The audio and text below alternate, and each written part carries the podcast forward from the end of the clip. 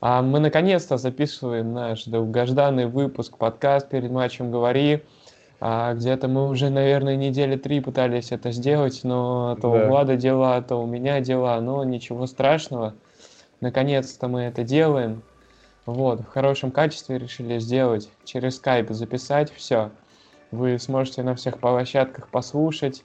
Вот, мы сегодня немного в таком э, новом формате будем делать. Я единственное, что знаю про Влада, это то, что он записывает подкасты, записывал то, что он а, работает тренером в ЦСКА там какого-то года, 2006, насколько я это видел.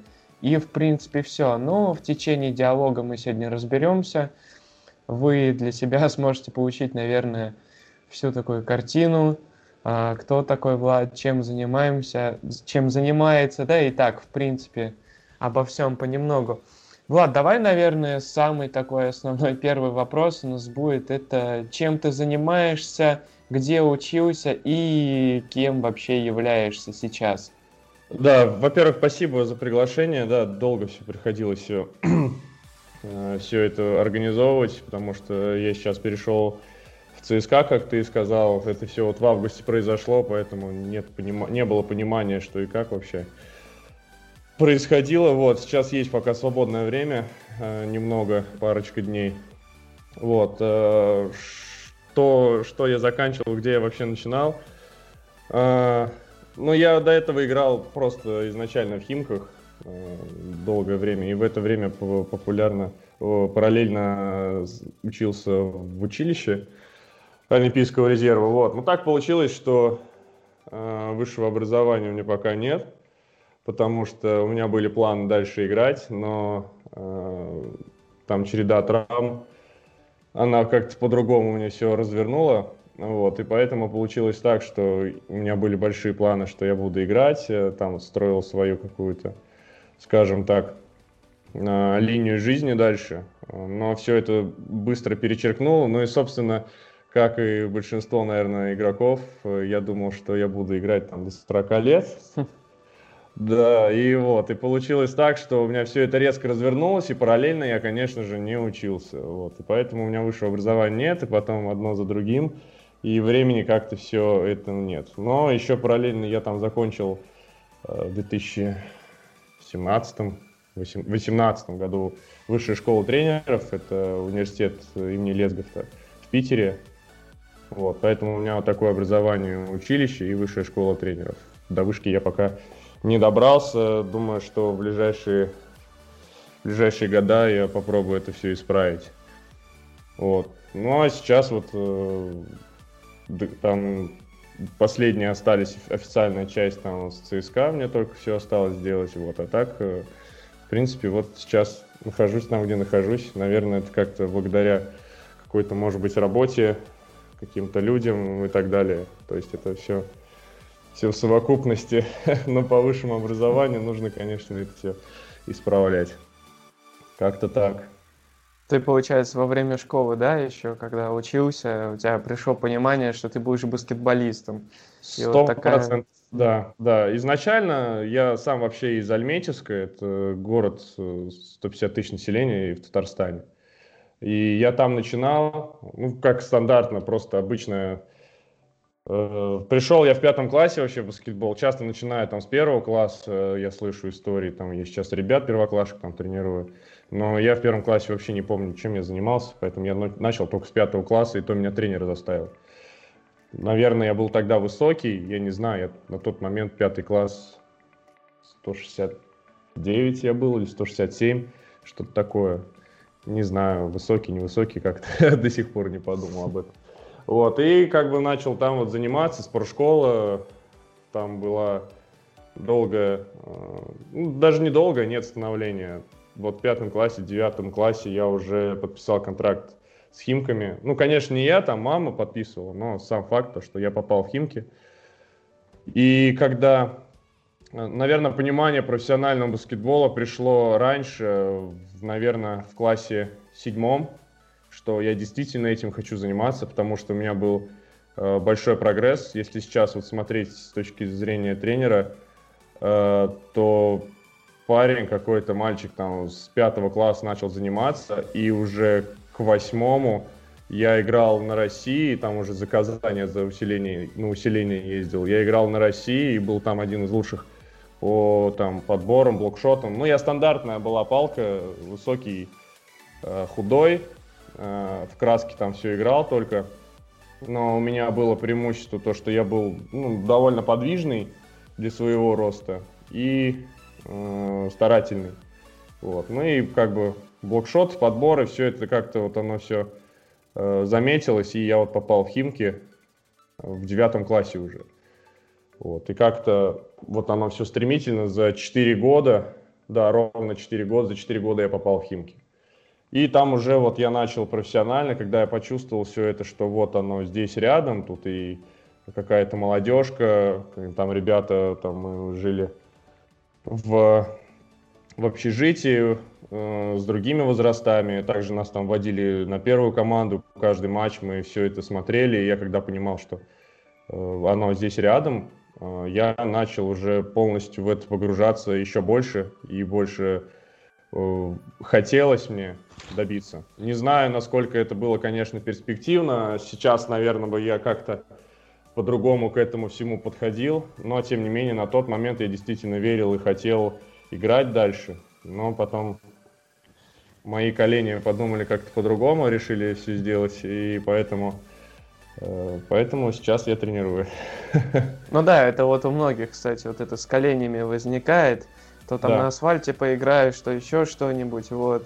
И я не помню, как честно эта болезнь называется, у нас тоже парни, студенты тоже с этим сталкиваются. И, ну, обычно это у них из-за неправильной какой-то разминки возникает или, но, не знаю, из-за того, что асфальт какой-то. Но, но у меня тут посложнее будет. То есть, если как бы говорить по, по, по, по, по линии, как бы, скажем так, э, всего, всего процесса, у меня не было никогда проблем с коленями. И меня как-то это было 17 лет. Я, наверное, расскажу ту историю, если кто-то будет слушать э, из тех, кто я вам уже рассказывал. Они сейчас, наверное, выключат, потому что я уже всем, всем рассказывал. Вот, 17 лет, э, и там было, была игра в Дюбла, предпоследняя за сезон.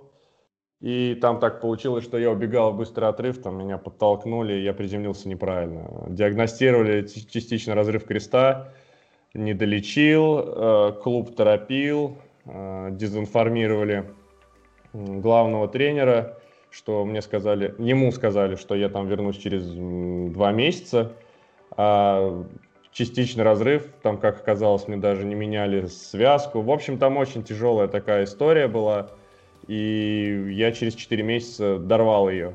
Э, и в итоге как бы получилось, что ну, я вылетел в самый такой момент неприятный, когда это был переход из дюбла в молодежку. И когда переходишь от одного к тренера к другому, тот тренер, на тот момент это был Рамунус Цвирка в молодежке Химок, э, само собой, я его понимаю, что как бы человек приходит уже сразу больной, с операцией, еще рвется снова, и еще год пропускает, само собой, я бы, наверное, тоже как-то по-другому на него смотрел, на этого игрока. Вот, и получилось так, что вот э, в тот момент было сложно, но если возвращаться, например, с чего мы начали, э, о высшем образовании, меня все равно тогда даже еще меня не отпускало, я все равно хотел играть, я был уверен, что я буду играть, наверное, там, конечно, не ВТБ, не сборная России, не уровень этот, но как какой-то я был готов э, играть где-то там, может быть, за границей. У меня были планы э, играть там. Но еще одна травма, и все, как бы, в принципе, все это закончилось. И в итоге я не учился, и в итоге я не играл, и в итоге у меня получилось так, что, в общем, если сказать так, то лучше время не терять, наверное, нужно было просто где-то хотя бы как-то учиться, чтобы не было сейчас проблем. Как-то так. Иногда потому, что сейчас сталкиваешься с проблемами, у тебя есть вышка? Нет. Ну, мы ничего не можем сделать. И такая вот история получается. Поэтому надо было как-то это совмещать. Ну ничего, догоним. Ну, а как ЦСКА так отнеслась к тому, что у тебя нет высшего, вот, но при этом пройдены какие-то тренерские курсы, такие, но, как я понимаю? Но там как бы, э, честно говоря, я не знаю, как это документально делается, но сейчас директор э, спортивной школы ЦСКА это Олег Фокин, э, всеми знаком, наверное, ну, многие его знают. Э, Олег Фокин был не соврать бы, координатором сборных молодежных России долгое время в РФБ. То есть он во всей этой кухне варился, и он все это знает. И мы как-то в 2009, по-моему, году я ездил за сборную Ю-16, по-моему, тогда еще 15 лет было, но тем не менее э, мы ездили на какой-то турнир в Испанию, там около Мадрида, там, по-моему, был он. И он был у нас как э, начальник команды на тот момент, это 2009 год. И вот мы тогда с ним как-то познакомились. Ну и само собой потом я играл, мы виделись там туда-сюда, и вот он сейчас э, нач... э, директор именно баскетбольного отделения в ЦСКА. И я потом как-то ну, нашел его номер, я связался с ним, узнал, ли нужен, может, тренер и все такое. Ну, мы с ним поговорили, и, ну, видимо, я ему как-то понравился, надеюсь на это. Если Олег слушает, надеюсь, ему понравился. Вот, и как бы получается так, что, не знаю, я, я придерживаюсь такого мнения, что да, высшее образование это хорошо, конечно, но это не ничего, если у человека нет высшего образования, это ничего не значит. Э, потому что вот я, например, записывал подкаст э, с Серегой Нагорным, секшеном. Вот. Он тоже сказал, что у него нет э, высшего образования. Но, тем не менее, я считаю его э, на данный момент одним из лучших тренеров по физподготовке. Э, я бы, наверное, не побоялся этого слова в России, одним из лучших точно. Э, но вот у человека нет высшего образования. Поэтому я считаю, что это не табу какое-то, что вот если у него нет высшего образования, то это плохой специалист. Нет, просто, ну, вот так сложилось. Вот у меня такая история, может быть, у кого-то другая. А, есть куча людей, у кого есть э, два-три высших образования, а чего толку, если они как бы ну, не шарят условно. Поэтому тут как бы я, я бы не стал так судить, ну, наверное, это я так говорю, потому что у меня нет его. Но, но тем не менее, это вот мое мнение, мне так кажется, что Нужно просто с человеком общаться, узнавать, э, шарит он, не шарит, что тебе нужно от этого человека условно. Если, например, тебе нужен э, просто человек с высшим образованием, лишь бы он там в какой-нибудь спортшколе э, кого-нибудь тренировал, и все, и у тебя, тебе не хочется ни результата, ничего, то, возможно, ты возьмешь просто человека с высшим образованием, чтобы у тебя было какое-то там документальное, по документам все хорошо. Но если ты хочешь, э, может быть, как-то какого-то результата, если ты видишь, что человек э, шарит, э, понимает, и все, ну, это все в совокупности, то почему бы и нет? Но... Ну да, здесь такой огонь внутри разжигает. Да, и... да, да. Да. да, и в принципе правильно вот так, да, брать на перспективу, понятное дело, потому что к тому же молодого парня, тебе, как я понимаю, 25 лет или 26 да, сейчас, 26, да? 26, да, 26, вот, да. Тем более, наверное, в душе все горит, охота развиваться, но это самое главное. Да, тоже выскажусь касаемо себя. Вот сейчас получаю техническое образование, получил в итоге, а есть понимание, что, ну да, немного не то. Mm-hmm. Ну, в любом случае сейчас существуют э, разные там подходы, как это можно решить. Можно пойти в магистратуру, отучиться два года, да и все, в принципе. Вот, и охота, да, продолжить что-то связанное со спортом, какой-нибудь спортивный маркетинг уйти, а вот в качестве работы менеджера тоже какие-то такие небольшие mm-hmm. задачи, что-то такое сталкиваешься с такого, может быть, низкого уровня. Вот, как-то так. А я так понимаю, что у тебя с английским, да, неплохо. Ты говорил, что хотел бы, возможно, там в Европу, да? А, да, слушай, смо- смотри, такая история вообще долгая получилась. Э, изначально, там, в 2013 году э, я познакомился э, с девушкой, и сейчас в 2020 она у меня уже жена моя, вот, и она, в общем, Даша очень знает хорошо английский и параллельно китайский. Вот, и поэтому, ну, не то, что она знает хорошо английский, она его знает отлично. Вот, и поэтому в то время как-то оно все, само собой, в 2013 мне было 19 лет, что я там мог понимать? Ничего, ну то есть башка пустая, просто играть, играть, что такое, что ничего не, не было понимания. И как-то вот оно все, мы были вместе, и как-то вот все время заходило, что нужен английский, нужен английский. И, ну, сразу забегу вперед, э, наверное, мне стыдно это признавать, но я все равно не занимаюсь с ней, хотя у меня она мне Даша может очень легко помочь с английским, но, видимо, я слишком ленив. Но как все это произошло, я как-то потихоньку тут учил, там немножко, тут немножко, как-то вот оно у меня периодами было. И на тот момент, когда я хотел уехать, э, я английского вообще не знал, абсолютно. Но и здесь, если об этом говорить, то если ты игрок, э, в принципе, тебе достаточно, ну, наверное, будет сложно, но тем не менее достаточно знать терминологию баскетбольную – и все. В принципе, тебе этого хватит. В быту это уже другой разговор, там уже как-нибудь. Но когда ты тренер, э, тут, конечно, уже просто сказать парочку каких-то слов английских и все, так не пойдет. И, в общем, на тот момент, когда я хотел играть за границей, э, я не знал английского, но потом вот со временем начал учить, учить, учить, учить, э, как-то вот говорю периодами, что-то смотреть, какие-то Э, там баскетбольные видео. Изначально я, само собой, не понимал ничего. Э, и начал как-то хотя бы понимать, что сначала в баскетбольной сфере говорят. Вот. И потом у меня как-то мы вот с Дашей решили попробовать себя за границей и уехали во Вьетнам. Это был прошлый год, по-моему, да, это март был. Вот мы в марте уехали во Вьетнам, и там были, по-моему, 4 месяца. И 4 месяца я работал там в одной баскетбольной э, академии, скажем так, и там все было на английском.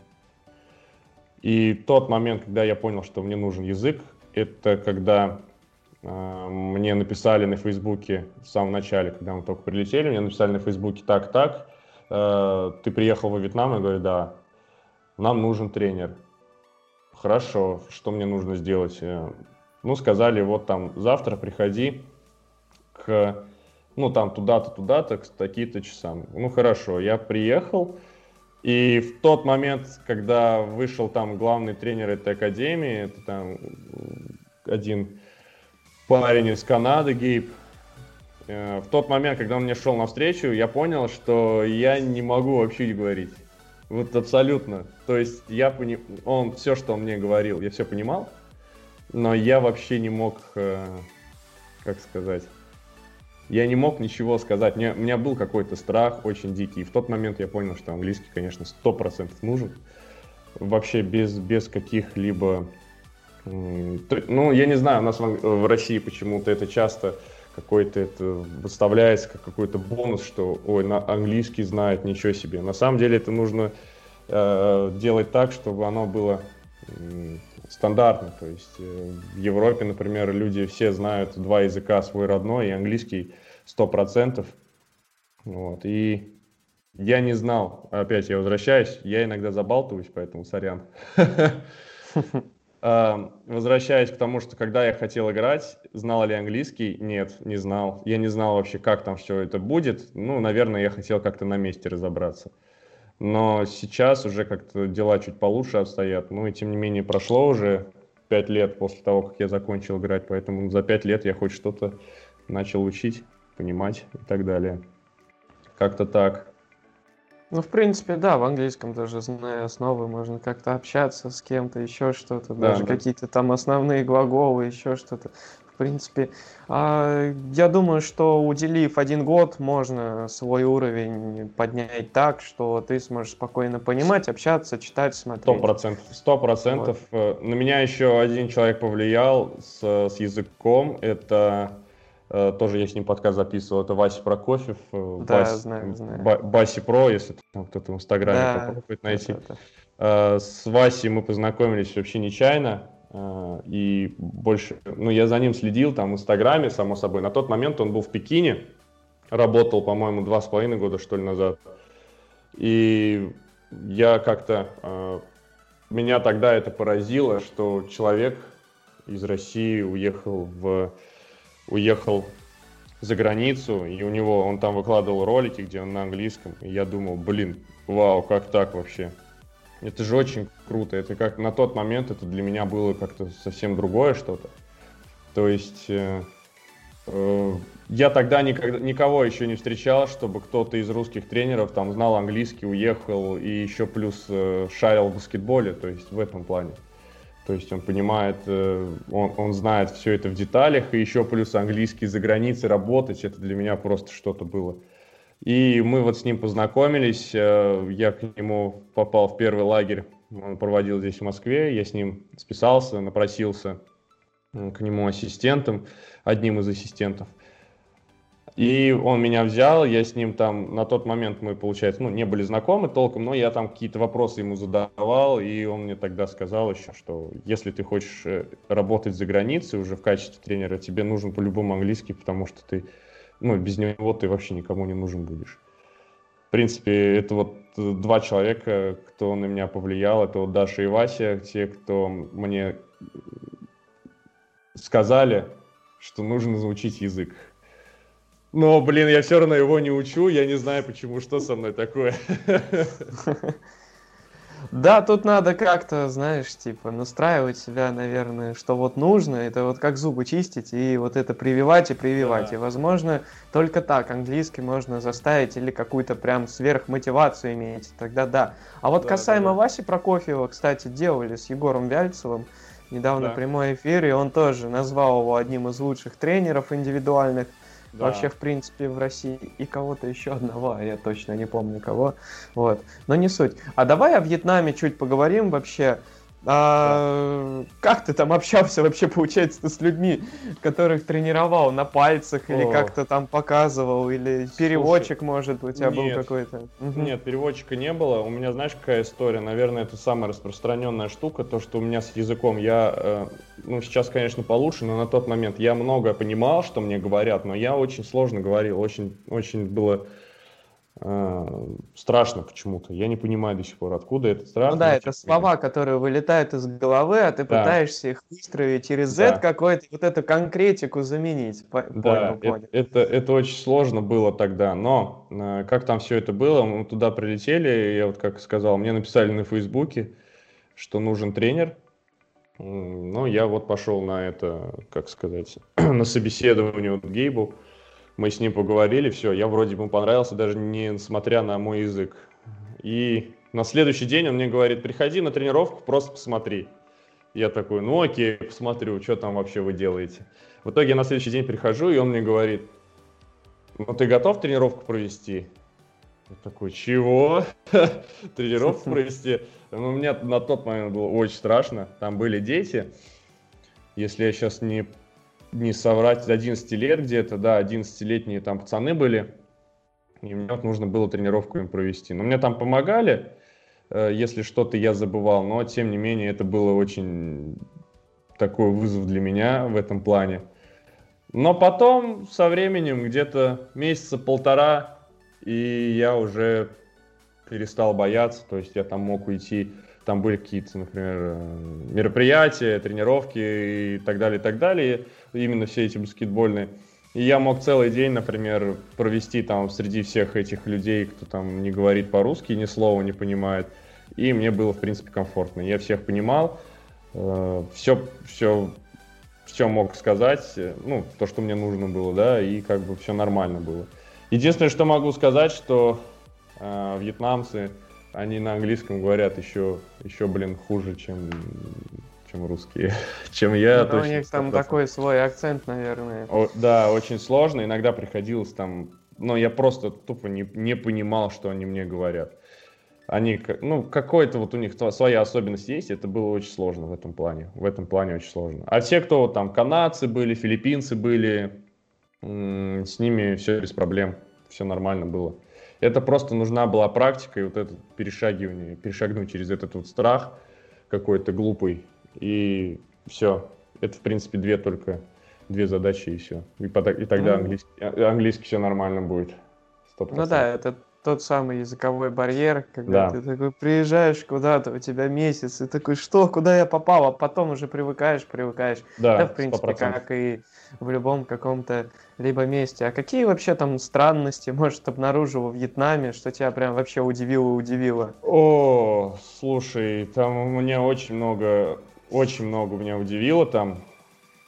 Наверное, начнем с того, что когда мы прилетели туда, первый день, э, даже первый вечер, скажем так, мы оставили вещи, там сняли квартиру на этом. Я забыл этот сайт. Вот. Э, сняли квартиру и думаем, ну, наверное, надо прогуляться. Что меня самое первое удивило, это отсутствие тротуаров, то есть вот просто пыт. Там нет тротуаров, там ты ходишь просто по пыли где-то или по дороге. Это раз, а два тараканы. У меня это вообще дичь была, когда мы э, нашли на какой-то улице тротуар, и, как сказать, там такие плиты э, бетонные, то есть у нас тротуар асфальтовый, а там бетонные. И мы наступили на одну, она как-то пошат, пошатывалась, наступили на одну, и оттуда просто выбежало штук 8, наверное, 9 тараканов. И тараканов не таких, как у нас в России, а такие прям здоровые. Вот, на, вот это меня очень сильно удивило. Это вот если касательно быта, быта. Это прям как-то жутко стало. Я почему-то не знал, что там такие. Потом, находясь там, я узнал, что бывают такие тараканы. А, а если говорить, например, о баскетболе, что меня там удивило? Удивило, наверное, то, что игроки, дети, супер-пупер ленивые. Вот прям очень ленивые. То есть э, у нас, вот, там, например, часто тренеров слышу, да и сам иногда бывает, вот, поколение, там, ну, какие-то вот сейчас в телефонах сидят, ничего не нужно, блин, нет.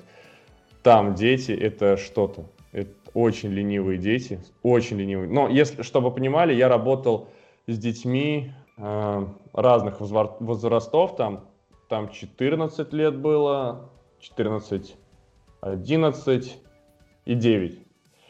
Но там была группа U9 называлась. Ну, я думал, ну, наверное, там 9-летние будут. В итоге в, в одной группе до 9 лет могли заниматься там 5-летние дети. То есть там совсем-совсем, совсем, совсем малыши. И никто никогда там не бегает. Никогда. То есть они играют в баскетбол просто стоя на площадке. Э, я думаю, что они думают, что баскетбол это вот то, что в Инстаграме выкладывают, это вот красивый какой-то красивый дриблинг э, и все, и забить мяч в кольцо.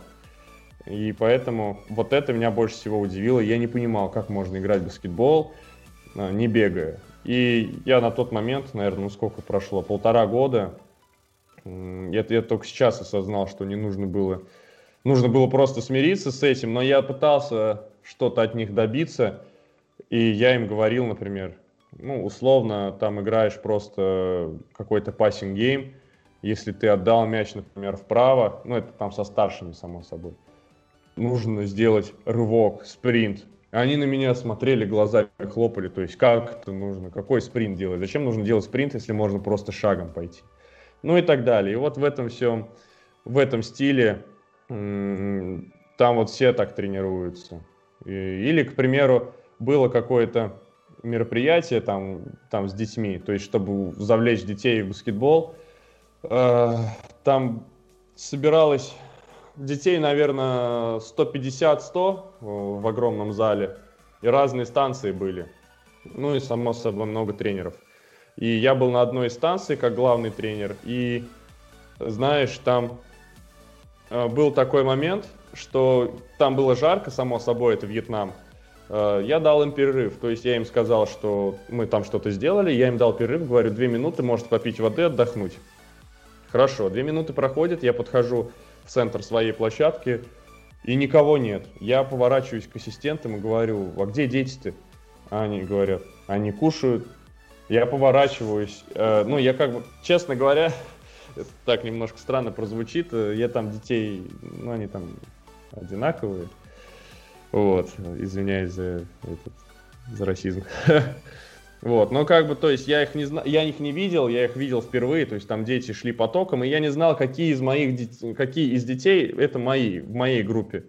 И я поворачиваюсь, и там дети сидят, они там сидят, э, там у мамы на коленках, там у кого-то у воспитателя там на коленках сидят, водичку пьют, кто-то там печеньки, молоко пьет. И то есть они полноценно обедают. И для меня это какая-то дичь. То есть ты же не можешь представить, что в России во время тренировки кто-то пошел и по, сел, присел на скамейку там поесть, к примеру, пообедать. Это какая-то же жесть.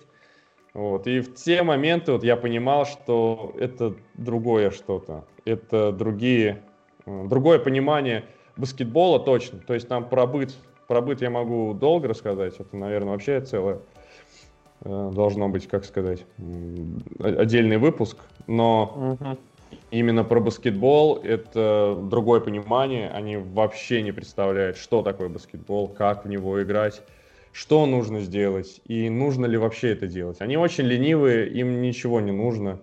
Что дети, что э, профессионалы какие-то. И то есть как бы именно вьетнамцы, там есть иностранцы, кто играет, но я именно про вьетнамцев говорю. Они очень странные в плане баскетбола, поэтому как-то я вот через 3-4 э, месяца это понял. Ну и там, когда решили оттуда уехать, мы просто собрали, собрали вещи уехали там буквально в 4-3 дня решение приняли и уехали оттуда, потому что там нечего было ловить. Именно в плане э, карьеры баскетбольной это точно. Там вообще нечего делать. Ну да, там проще, наверное, тараканов обучить, они это побыстрее будут, чем ну, баскетболисты да. местные, да, наверное. Да, да, да. А в зале не, польз... не ползали тараканы это, слава богу? Слушай, нет, кстати. Э, я не знаю, как это так было, но в принципе, да, там, где я тренировал, это был школьный зал. Там, там, кстати, очень удивительно, там очень приличные школы, очень приличные. Именно там очень много частных школ. Там есть американская школа, есть австралийская школа, э, европейская школа. То есть там много частных школ. Э, я жил в Хашимине. Это, как скажем, там столица Ханой, а я жил в Хашимине. Это юг э, Вьетнама. Довольно богатый город по их меркам. И там вот очень много частных школ. И там очень приличные залы очень классные залы, там, кондиционеры, само собой. Там, когда плюс 40 каждый день, без кондиционеров там умираешь. Там нормальные полы, нормальные кольца и так далее. И без всяких вот живностей. И там другой был момент. Э, там был шатер, скажем, ну просто шатер. И там площадка была бетонная. Там, конечно, сложно было долго тренироваться. Но, тем не менее, никакой живности, ничего не было. Вообще все, все в порядке. В этом плане вообще все, все отлично было. Ну да, поэтому Вьетнам, наверное, не баскетбольная страна. Да, там да. в основном, наверное, другое развито. Это что-то там руками собирать, Алиэкспресс и все ну, остальное. Слушай, ск- скорее всего, да, они, в принципе, говорю, очень довольно ленивые люди. Э, именно вот то, что я касался, вот именно баскетбола, очень, очень специфически. Это мне не по душе как-то пришлось. Ну да, баскетбол это больше про креатив, а тут как бы какой-то определенный спектр действий им, наверное, вот нормально э, выполнять и, в принципе, не заморачивать да. что-то да. там такое. Вот. А какая-то, какие-то первенства вообще у них были? Какие, какая-то система, вот как у нас там есть АСБ какой-нибудь, там КС Баскет, еще какие-то дюпу турниры? Слушай, страна маленькая, развитых городов мало. Сколько там? Там на страну всю, там, э, по-моему, три, не буду врать, три, по-моему, клуба только баскетбольных. То есть там Ханой, Хашимин и еще, по-моему, Дананг, но я не буду врать, по-моему, три. А, само собой, они свое какое-то внутреннее первенство играют, но оно очень... А, еще в Хашимине есть Хашимин Сити Wings, ну, то есть там, в общем, 5-6 команд. А, они играют какую-то свою внутреннюю, но это все так быстро происходит. Ну, ты сам понимаешь, 5-6 команд, что там играть, там несколько игр и все. Там играют игроки такие, то есть, э, условно, в условно профессиональный клуб они могут набрать людей просто там с улицы, проводят там трояут, этот э, как просмотр, просто людей с улицы проверяют. Вот, и вот так вот играют. У них там есть еще лига, Asian Basketball League, по-моему, так как-то называется, я уже, честно говоря, подзабыл. Там уже играют э, Вьетнам, Сингапур, э, Индонезия, то есть вот эта вся, э, вот эта вся часть Азии, они там играют. Я был на нескольких матчах, там два или три матча я смотрел, два, по-моему. Вот, там, в принципе, ну, там в основном, конечно, все легионеры всю игру делают. А касательно всего студенческого, студенческий там, по-моему, был. Какая-то лига там своя есть. Э, я, честно говоря, не буду врать, я, меня это тогда вообще не интересовало, потому что это как-то очень для меня... В общем, когда я понял, что какой уровень там баскетбола, мне было вообще неинтересно что-либо, кроме как э, какие-то вот профессиональные клубы, где я там был, там Сайгон Хит был команда. Мне было неинтересно, что там, потому что я понимал, какой уровень команд, там какой уровень баскетбола, поэтому да, там есть студенческие, школьных не слышал, что там что-то школьное есть. Ну и вот, я как сказал, там внутренний чемпионат и Asian Basketball League. Все, там очень мало игр, там все игроки крутятся как могут, то есть там условно как какой-нибудь легионер, он может приехать отыграть за Saigon Heat, э, там сколько, ну какую-то часть, там 4 месяца там что ли этот Asian Basketball League идет. И он сразу дальше едет куда-то играть. Он отыграл, э, денег заработал условно, э, подписывает там контракт с какой-нибудь там Тайванью или еще что-то. То есть там Таиланд, может быть, какая-то другая команда. То есть там игроки как-то крутятся, пытаются. Кто-то, например, играет и тренирует одновременно. А, и вот такая вот, там как- как-то все по-другому. У нас, например, же не может быть такого практически вот на профессиональном уровне, чтобы условно мы же не можем представить, что тот же Егор Вяльцев, что вот он э, играет за Химки и там же потом раз и идет и тренирует э, кого-то, да, из Химок. Э, потому что он профессионал, он знает, что сейчас я там моя карьера игрока, а там тренировать, если он там решит, он будет там потом трени э, тренировать сам.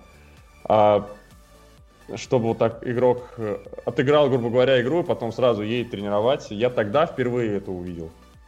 Вот, поэтому там своя атмосфера, э, игроки крутятся как могут, особенно легионеры, э, из команды в команду. Это вот как, наверное, женский баскетбол – что у нас э, эти тоже легионеры, они играют, женщины, они в WNBA часть, там совпадает, так я вот там с Камилой, когда разговаривал, я узнал.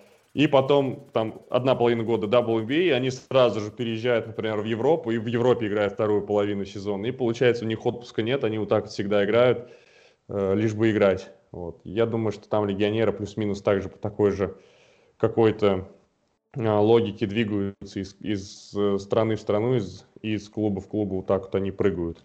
Своя атмосфера немножко по-другому, чем у нас тут. Ну да, у нас так обычно бывает, там кто-нибудь в МЛБЛ какой-то и тренирует, и играет, и еще что-то. Но, да, но, но МЛБЛ, зато... смотри, но МЛБЛ это все-таки э, больше о любительском, да, баскетболе. Вот, а там же все-таки они позиционируют себя как профессиональный клуб, вот, и там, там уже это другое. К любителям нет вопросов, конечно, там, это само собой, здесь вообще никак не трогаются. А я вот именно про профессионалов, я вот про профессионалов я впервые тогда услышал, чтобы профи мог играть и потом сразу же тренировать. Для меня это было немного странно тогда. Ну, может, какой-нибудь дядечка с деньгами там заедет из НБА, может, какую-нибудь команду там создаст. Или тот же самый Боу даже там какую-нибудь свою лигу еще одну откроет, не с Австралии переедет и в этот, как ну, да. Вьетнам, и все. И сразу пойдет у них там конвейеры уже и бегать будут, и таракана выигрывать, и все остальное. Вот. А давай вообще немножечко так поговорим вообще о русском баскетболе, что да. вообще происходит в последнее время. Вот какую ты можешь дать оценку, вот, наверное, с периода 2015 2015 года, вот когда Кириленко начал что-то вот делать, как mm-hmm. ты вообще оцениваешь вектор развития российского баскетбола сейчас и какие проблемы остаются нерешенными, а какие сейчас уже постепенно решаются? Вот, как-то так. О, да, долгий, долгий вопрос. Ну, слушай, когда э, когда Кириленко пришел, тогда в президенты, это, по-моему, как раз 15 год, я еще тогда играл. И я думал тогда, что это будет, э, что-то будет, какая-то революция. Ну, то есть, что вот действительно человек придет и, э, как сказать, и что-то сделает, действительно что-то сделает. Вот. И поначалу он действительно начал делать даже там, ну, в мелочах, условно, там такие мелочи, что там изменили там сайт РФБ, к примеру, да, это вот очень маленькая деталь, но насколько я помню тогда, на тот момент это был ужасный сайт, и я никогда вообще за него, на него не заходил. Вот, э, начал придумывать какие-то там, может быть, кемпы, какие-то семинары. Ну, семинары мне на тот момент было как-то это, далеко, неинтересно, но тем не менее что-то вот такое начало происходить. Э, сейчас, после выборов, там Кириленко снова выбрали. А, а, еще момент был такой, что тогда же был скандал с Аникеевой, и само собой там все это замешалось, коррупция, все дела и так далее, все все знают прекрасно. И на тот момент я думал, что ну и сейчас так думаю, что человек э, такой, как Кириленко, приехал из НБА, ну то есть он столько лет играл в НБА, э, я думаю, что он много денег заработал, и там условно воровать там на каком-то детском спорте ему мало интересно будет. И на тот момент, то есть даже я своим каким-то пустой своей головой, я это как-то осознавал потихоньку. Вот. Но то, что что изменилось? Э, изменились маленькие детали. Изменились детали, но насколько они важны, я не знаю. Честно говоря, я думаю, что самая главная проблема у нас сейчас не хочу говорить ни про какую, ни про коррупцию, ни про систему, да, все это, это все сами знаете прекрасно, и как бы все это понятно. А, Мое самое главное как бы видение проблемы это в том, что у нас э, разобщены все тренеры. У нас э, каждый тренирует так, как он видит. Я абсолютно согласен с этим, что э, у каждого должен быть свой, как сказать, э, почерк, да, св- свой какой-то стиль, свое видение. Но у нас нет абсолютно какой-то системы. И в этот же момент я задаюсь вопросом, а нужна ли какая-то система? Ну, то есть, как может ли это быть такое? Почему-то у нас в России часто думают, что, например, в Сербии это э, своя система.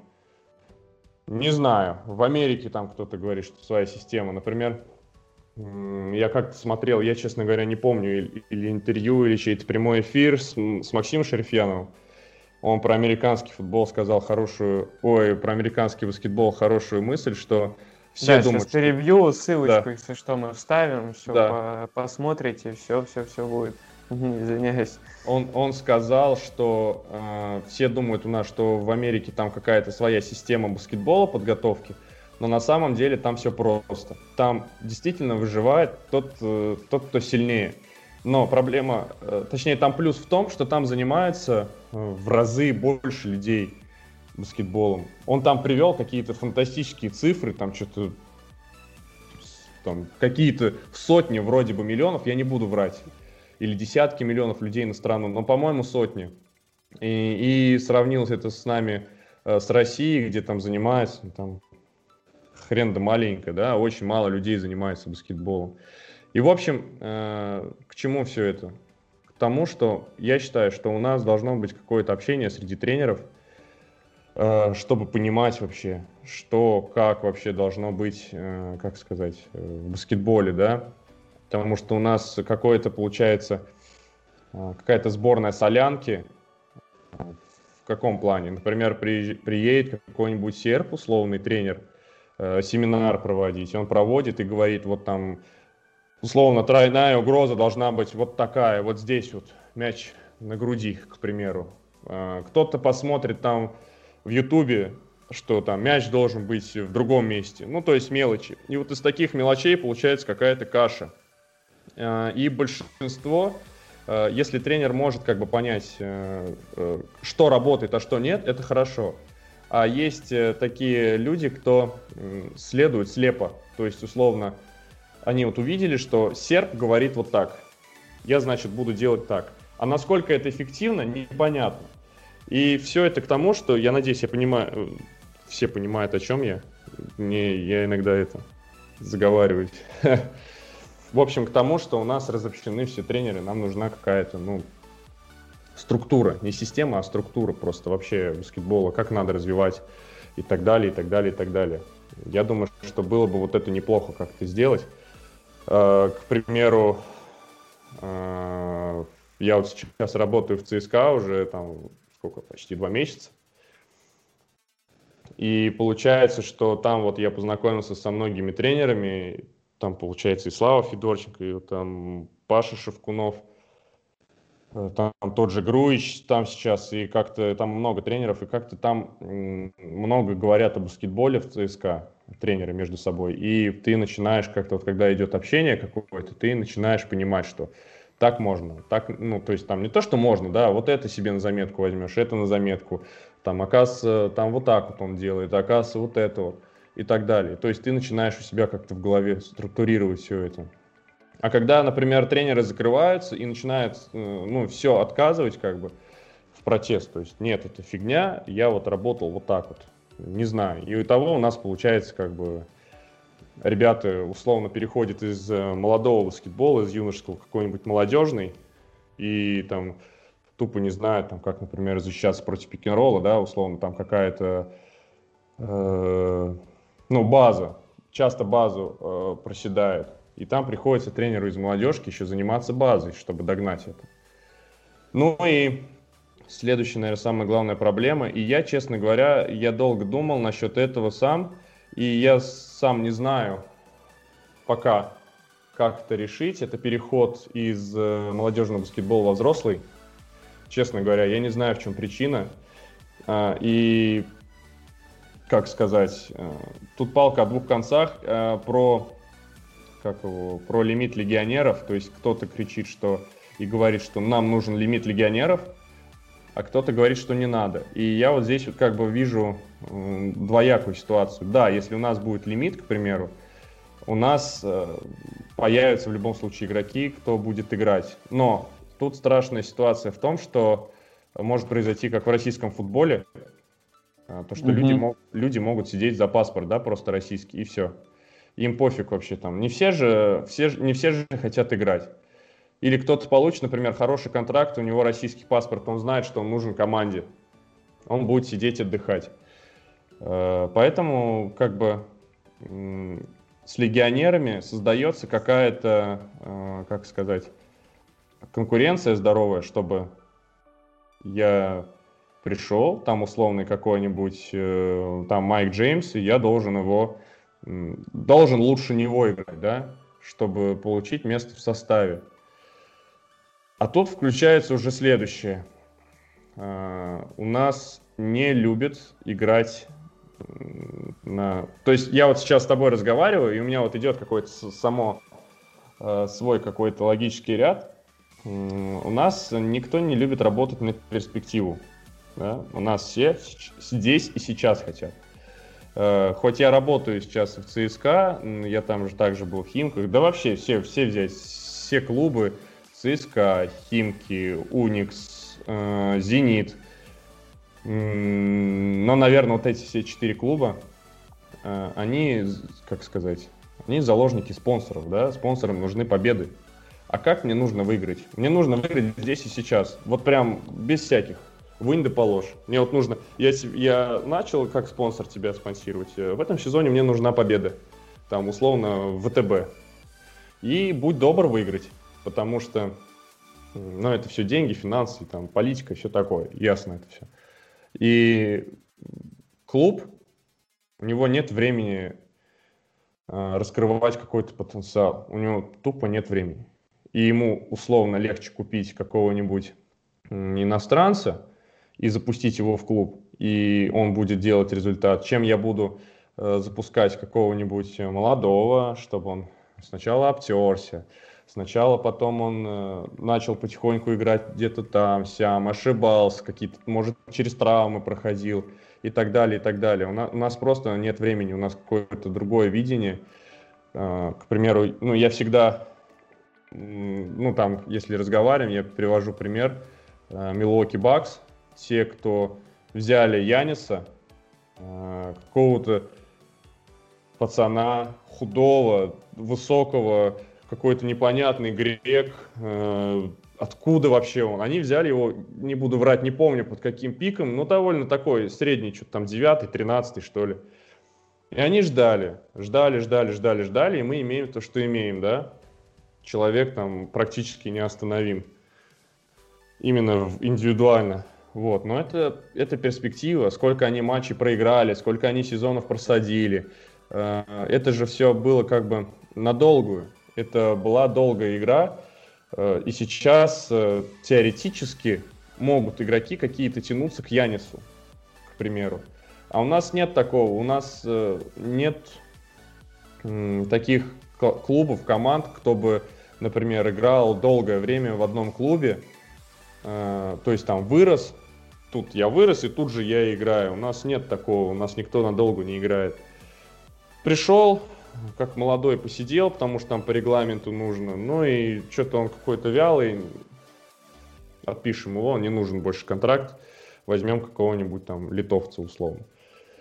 Вот, поэтому вот это самое главное, что нам нужно, наверное, как-то решать эту проблему с переходом во взрослый баскетбол. И я говорю, я, честно говоря, я не знаю, как это сделать, потому что я и тех понимаю, и тех понимаю, и как бы и клубы понимаю, и игроков понимаю. И здесь такой э, конфликт интересов сложный. Поэтому вот, наверное, вот эту вещь э, нужно решать, потому что у нас сейчас поколение, э, поколение там шведы, Амони и так далее, они все уходят. Ну, швед еще, ладно, сейчас нормально, как, как бы в этом, как сказать, в топе, но тем не менее не может же у нас один это, Леша Швед играть. Нам нужны еще какие-то игроки. Вот. И я, честно говоря, вот не знаю. Поэтому, кстати, много, много противников э, вот этого сейчас конфликта ФИБА и ну, то, что сейчас вот отборочно играет посреди сезона, может быть, это, кстати, и хорошо, потому что, например, э, было, что по сезону там каких-то игроков не отпускают в сборную, того же там Леша Шведа, его могут просто, могли Химки не отпустить, и приходилось играть там тому же Мише Кулагину, или там, э, там вот э, в сборной. Это, конечно, из-за травм было, там Дима Кулагин не поехал и Швед на чемпионат мира – но там предоставился шанс там и Тавилову, и... Андрей э, Сопин, да, да, да, Сопину Андрею. То есть вот такие моменты, что как-то искусственно это создается, и приходится как-то э, искать варианты, и придется давать шанс каким-то молодым. И, наверное, это действительно хорошо происходит. Э, там, может быть, как-то с точки зрения результата это может пошатнуть, потому что там, к примеру, можешь не пройти куда-то ну, дальше, да, по отборочным, но, тем не менее, для игроков это, мне, каж... мне кажется, это плюс. Вот, поэтому это, если подводить э, черту под всем этим, то, что я сказал, самая главная проблема – это вот переход молодежи в, спо... в большой баскетбол. И, как я и сказал, я не знаю, как это решить. Сам еще думаю. Может быть, что-то придумаю, кто-то услышит. Э, это структурированная какая-то работа тренеров, именно всероссийская, всероссийская, не московская, не питерская, а вот всероссийская какая-то структурированность. И, в принципе, все. Наверное, вот это сам, самое главное. Как-то так.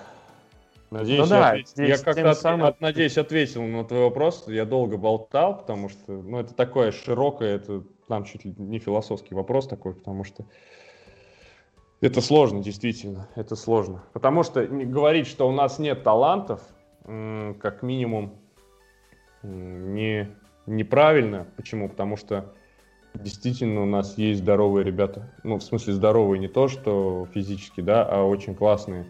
Они хорошо обучены, они там соображают, у них есть тело, размеры и так далее. И почему-то у нас часто проходит это мимо, почему-то. Я не знаю, как это все делать. Э, часто еще слышу мнение, что сейчас игрокам ничего не нужно, э, им как бы плевать.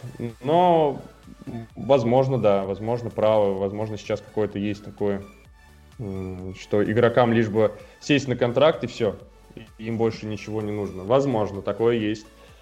А, но, тем не менее, у нас вот там я тоже смотрел, там товарищеские игры какие-то, там Суперлиги ЦСКА или там молодежки ЦСКА, ну там ребята, будь здоров, то есть как бы там технически как-то они обучены, э, они понимают и тактическую какую-то, они пашут в защите, и физически, то есть ребята тоже здоровые. И вот это все, когда смотришь, и ты думаешь, ну, неужели такие вот ребята, они могут пропасть? Ну, как минимум, это будет жалко, потому что это титанический труд игроков, титанический труд э родителей и их, и титанический труд всех тренеров, включая там физподготовка, врачей, Э, баскетбольных тренеров и так далее. И оно, если оно все пропадет, это как минимум очень жалко будет. Поэтому как-то нужно это все...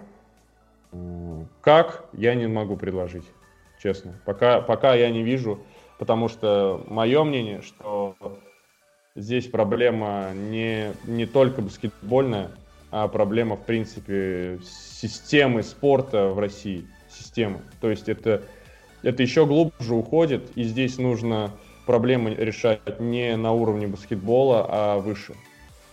И я думаю, что все проблемы, которые есть со спортом вообще в России, они вот все туда укореняются куда-то. Условно там какие-то там соревнования детские, к примеру, и какой-нибудь турнир, куда нужно поехать, и все это оплачивается там с э, родители сами оплачивают какие-то, да, где, где-то есть какие-то, где школы могут сами оплатить, может там какие-то спонсоры, но в основном все родители платят. Не у всех есть деньги. И вот это вот все, оно одно на другое накладывается. А если там какой-нибудь перспективный игрок, какой-нибудь хороший там пацан или девочка, они там вот играют, а вот у них нет семьи, финансов, нет возможностей. И оно все на другое, одно на другое накладывается, и вот сложно получается. Потому, я знаю это, потому что я также проходил, у меня обычная семья, у меня там мама просто школ, школьный учитель, там я практически без отца рос, поэтому там как бы ну, по деньгам там не было вообще ничего у нас. Мы не очень хорошо жили, в самом начале особенно. И там приходилось, мама где-то выискивала денег, я до сих пор не знаю где, как-то вот она находила на какие-то турниры вот ездить, чтобы вот я как-то сюда попал.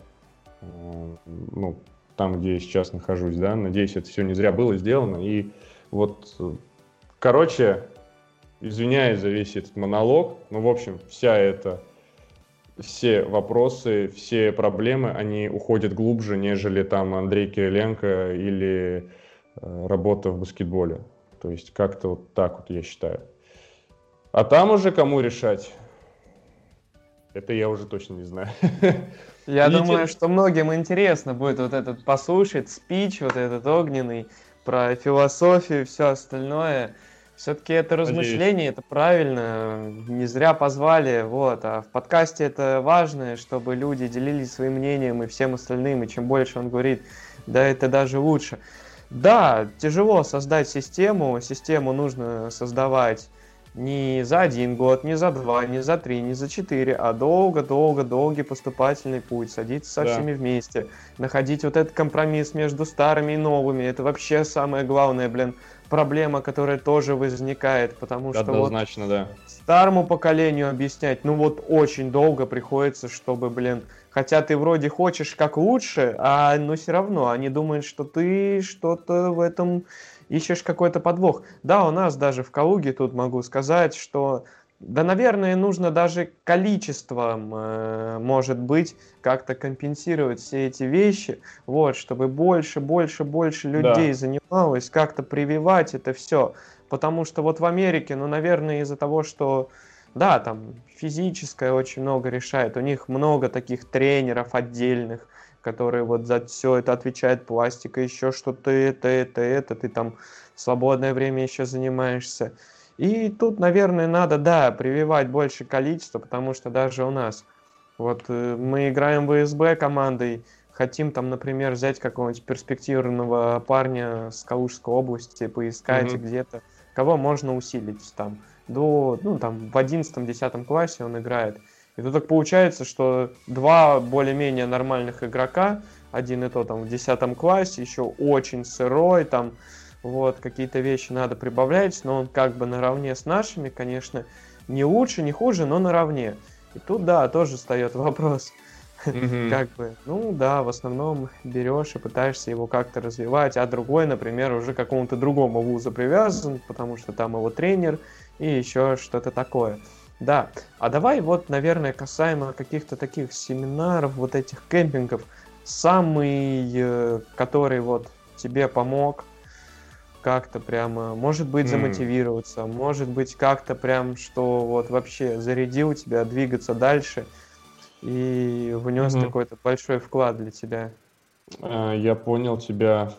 Фу. Ну, наверное, самое, что вот первое мне дало, это вот э, первый кемп, э, как я и говорил, с Васей Прокофьевым. Наверное, это вот та отправная точка, где я увидел какой-то другой уровень работы, другой уровень э, внимания к деталям. Даже не то, что другой, а вообще просто иной какой-то, которым я никогда не слышал и не видел, чтобы тренеры там каким-то моментом они каким-то там моментом они уделяли внимание. Это вот, наверное, самый первый был кемп, это в март 18 что ли, это вот в Москве проходило. Наверное, это вот первый был. А, дальше, а, также в марте вот 2020 года тоже там тоже был Вася и, и тоже был тоже был Вася, да, это движение вверх проводили кемп. И там приехал Ирв Роланд. Э, это, ну, его все так рекламируют, что там тренер там по дизайну подготовки Джеймс Харден, все такое, да, там, несомненно, он работает. Но мне особо не важно было, там, что там, с кем он работает, там, имена, все это так забавно.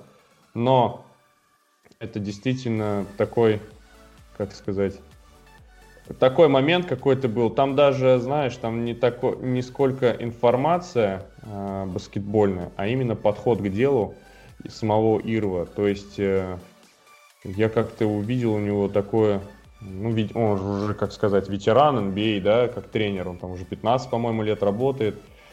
И другой подход к делу, такой спокойный, раз, э, ну, так, расчетливый тоже, тоже внимание деталям, тоже очень такой момент был. То есть как-то и там общались, и все вот оно в совокупности, оно дало какой-то вот такой вот, ну, интересный результат именно в плане вот и знаний, и вообще вот ощущений.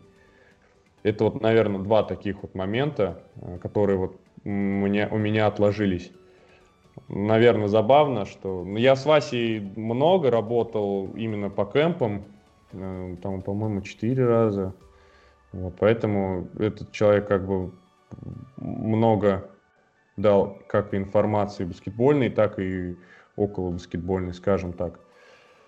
Вот. А так, э, семинары, какая-то информация. Ну, слушай, я много смотрю всякой, всяких семинаров, просто FIBA, к примеру. Я просто захожу на YouTube, ввожу там FIBA семинары, и там вот просто много всего. Пик-н-роллы, там, шутинг какие-то там, ну, там бросковые какие-то упражнения, не знаю, там много всего, там просто по деталям. И там проблема, наверное, в том, что нужно смотреть это все на английском. Это большинство все на английском. И вот тренеры, те, кто не знает английского, наверное, они много теряют. Ну, не то, что теряют, у них это мимо все проходит. Это нужно, конечно, все учить. Я не говорю, что, опять же, да, там какой-то супер знающий человек, который знает там английский, но условно посмотреть семинар, я там, ну, сто процентов все понимаю.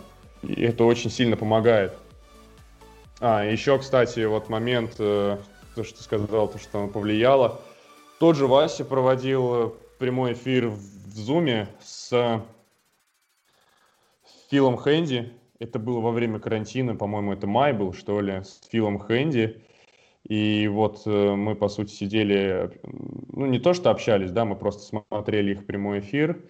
Э, Фил Хэнди – это ассистент э, Фрэнка Вогеля в Лейкерс. Вот, и там он очень много интересных вещей сказал, опять же, скорее не баскетбольных, а скорее о работе с профессионалами, о подходе к какому-то, от подходе, от, о подходе к делу, и так далее. То есть вот оно больше уже э, какое-то ментальная, да, э, зарядка какая-то, нежели какая-то информативная.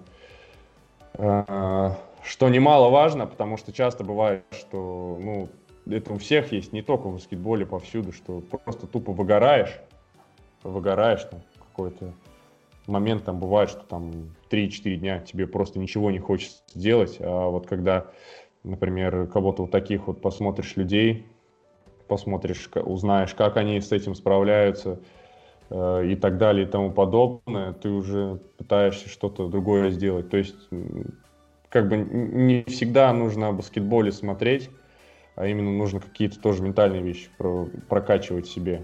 Вот, поэтому у меня частенько бывает такой как бы человек э, периодами. У меня бывает, что у меня период такой будет, что я просто выгорю, и я буду там дня три ходить просто с кислой рожей, и ну, мне, ничего, мне ничего не будет хотеться, да.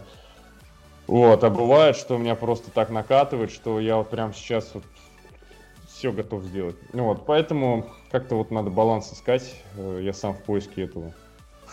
Поэтому... А баскетбольные вещи, знаешь, я как начал в последнее время делать? Э, вот, например, я сейчас столкнулся, начал вот работать с, с 2006 годом в ЦСКА. У меня второй состав, скажем так. Э, и я, например, столкнулся с такими вещами, как, ну, к примеру, там про, про, попробуем, да, пройти пик-н-ролл, посмотреть, что они делают. И я вижу, что э, ребята не, не схватывают, да, некоторые моменты, некоторые моменты они не схватывают. Значит, нужно что-то сделать мне. Как мне нужно сделать? Я вроде бы объясняю, они все равно меня не понимают. И я, к примеру, захожу в э, тот же YouTube, смотрю какие-то ролики. Там, там, например, я вот сейчас один из последних посмотрел на FIBA, там, четырехгодичной, что ли, давности, там, Лоуренс Фрэнк, это вот он тренер Пистонс был в одно время, сейчас он там в Клиперс где-то в офисе работает. То есть профессионал своего дела, я зашел посмотреть про пик ролл Как, что, как нужно двигаться команде именно во время пик ролла и так далее. И, и я начал понимать, что я вот это вот не сказал. То есть у меня это сидит в голове, я это знаю, но я не говорю это. И то есть мне, например, семинары, опять же, помогают не, скорее не э, получить какое-то знание, да, в первую очередь, а, наверное, как-то, если я смотрю какой-то семинар, я могу также услышать э, какое-то какую-то мысль, какую тренер озвучивает, которая у меня в голове сидит, которую я сам не могу озвучить. То есть, по сути, тренер, вот этот Лоуренс Фрэнк, какие-то моменты озвучил за меня мои мысли, и я, у меня щелкнул, я же подумал, блин, ну, конечно. Такая очевидная, которая, да, когда книжечку какую-то прочитаешь, то же самое примерно. Абсолютно верно, абсолютно верно. То есть я, блин, ну, конечно, ну как, почему я это им не сказал? И все. То есть следующая тренировка, например, бам-бам-бам, им объяснишь это, этот момент захватишь, все, они схватили, все нормально получается. И это касательно вообще, в принципе, всей работы получается так, что неважно вообще там техническая какая-то, тактическая тема, там нужно вот, вот это все прокачивать, смотреть, и у тебя просто кто-то за тебя озвучит мысль твою, она у тебя стрельнет, да, все, и оно работает. Как-то так. Но я стараюсь, э, например, э, опять же, у меня это все периодами бывает, иногда просто очень сильно забрасываю Э, может быть хорошо, может плохо, то есть что-то смотреть, но чаще всего я стараюсь, э, еду в метро на, на тренировку, я там посмотрю какой-нибудь семинар, там часть, потом обратно еду то же самое, и то есть вот так вот потихоньку-потихоньку как-то нагоняю себя, прокачиваю. Иногда, конечно, нужно от этого отдохнуть, потому что какая-то э, передозировка информации бывает иногда даже во вред играет. И это, опять же, не только про баскетбол, вообще, в принципе.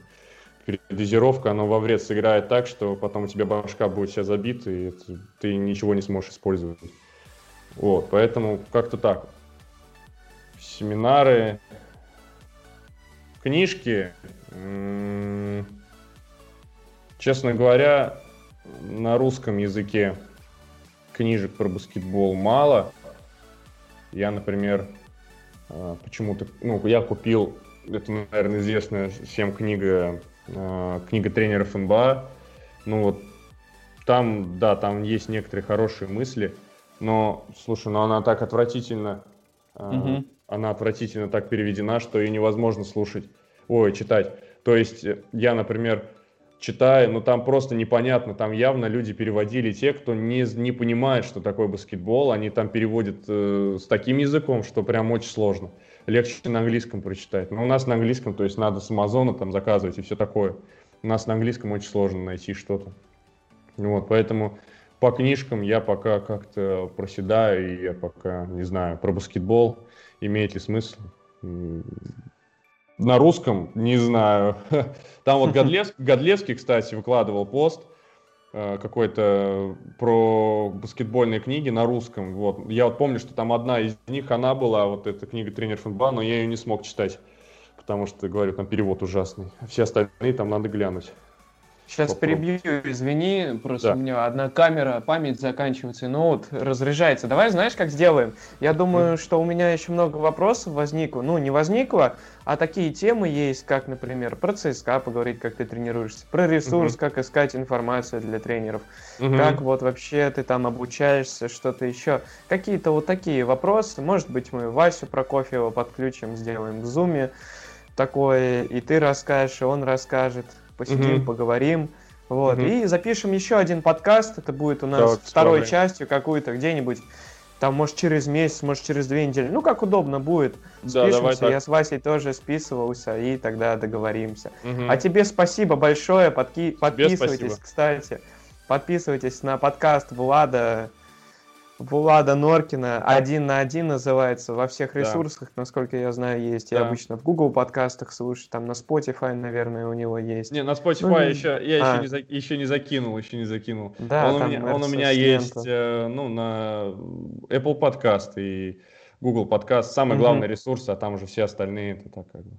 Ну да, по сути. Там ну, слушаю, ну там да. хорошо, кстати, Spotify продвигает, то, что тебе советую. Вот, так что подписывайтесь, ставьте лайки, мы выложим видео-версию у нас на YouTube, и как обычно, все-все-все везде там сможете найти на всех подкаст-сервисах. Мы берем числом, вот, мы обычно не выделяем какую-то одну, вот где вам удобно, там и слушайте. Вот, и как-то так. Спасибо, Влад. Разговор не завершаем. Давай, удачи тебе, вперед, вперед и только вперед.